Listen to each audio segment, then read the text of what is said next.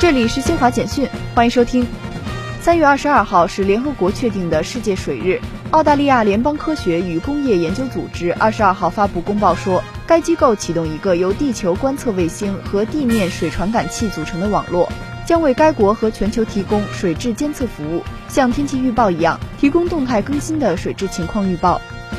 据波斯尼亚和黑塞哥维那媒体二十一号援引该国国家排雷行动中心的消息报道。一名四十八岁的波黑公民，二十号在距本国首都萨拉热窝约一百五十公里的多博伊附近，被波黑战争时埋下的步兵地雷炸死。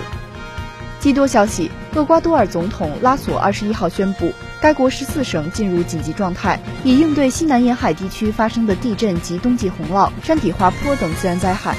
以上由新华社记者为您报道。